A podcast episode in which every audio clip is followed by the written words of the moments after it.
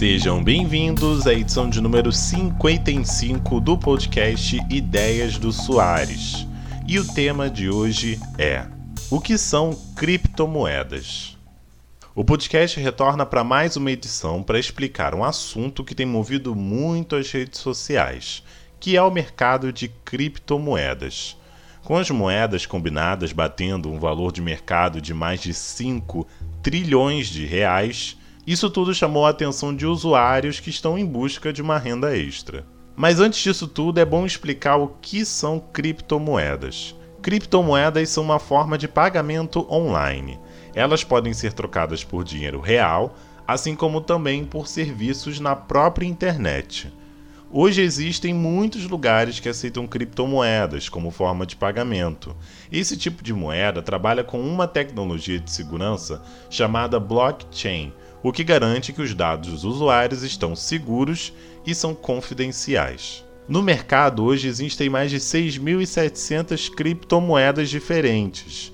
E é aí que chega no Bitcoin, que é a criptomoeda mais famosa de todas e a que é mais aceita em plataformas na internet. Exatamente pelo seu valor de mercado e pelas oportunidades, muitos investidores têm se interessado na área de mineração para conseguir uma renda extra.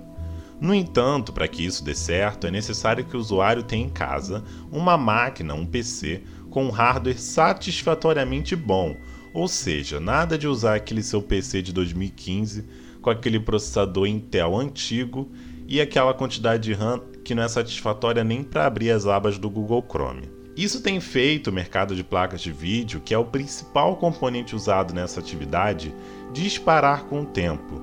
Isso, somado à pandemia, fez com que as fabricantes Nvidia e AMD aumentassem suas produções e até mesmo voltassem a produzir modelos de placas antigas para dar conta da demanda.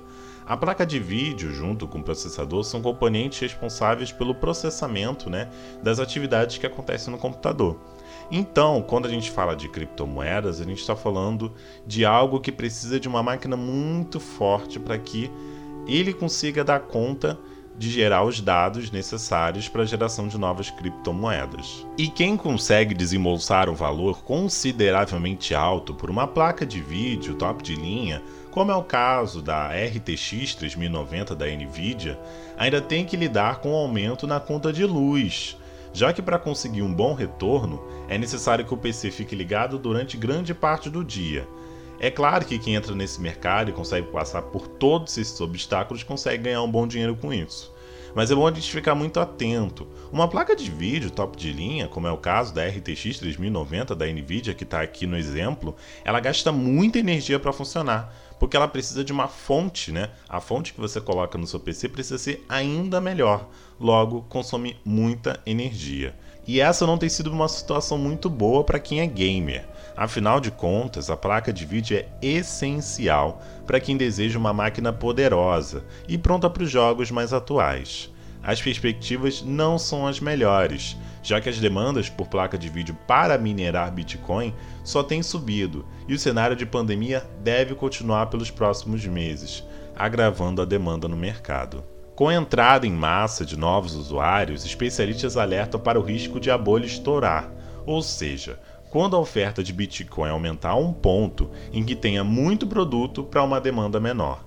No entanto, quem é entusiasta da moeda acredita que ela seja o futuro das transações financeiras, chegando para substituir as tradicionais notas, o que deve ser um desafio para os bancos centrais dos países, já que sua regulação é muito difícil de ser feita. Afinal, por se tratar uma moeda que não tem um dono certo, é muito difícil autuar para uma possível taxação. O criador da moeda, que é o Satoshi Nakamoto, fez um sistema em que todos os usuários atuam como uma espécie de vigilantes, legitimando seu valor de mercado, o valor de mercado do Bitcoin e suas operações. E é aí que os mineradores ganham. Essa vigilância eles são recompensados com a moeda. Então, eles são recompensados por manter esse sistema seguro e assim conseguem dinheiro e a moeda continua circulando. Em uma reportagem vinculada na BBC Brasil, é possível ver que a preocupação dos especialistas quanto ao gasto energético para manter essa moeda funcionando.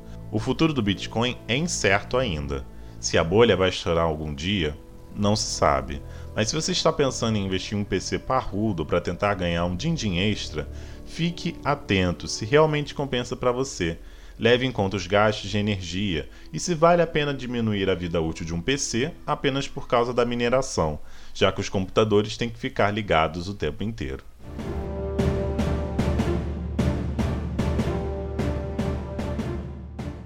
Chegou a hora do Traz a Pipoca, o um momento para entretenimento do podcast.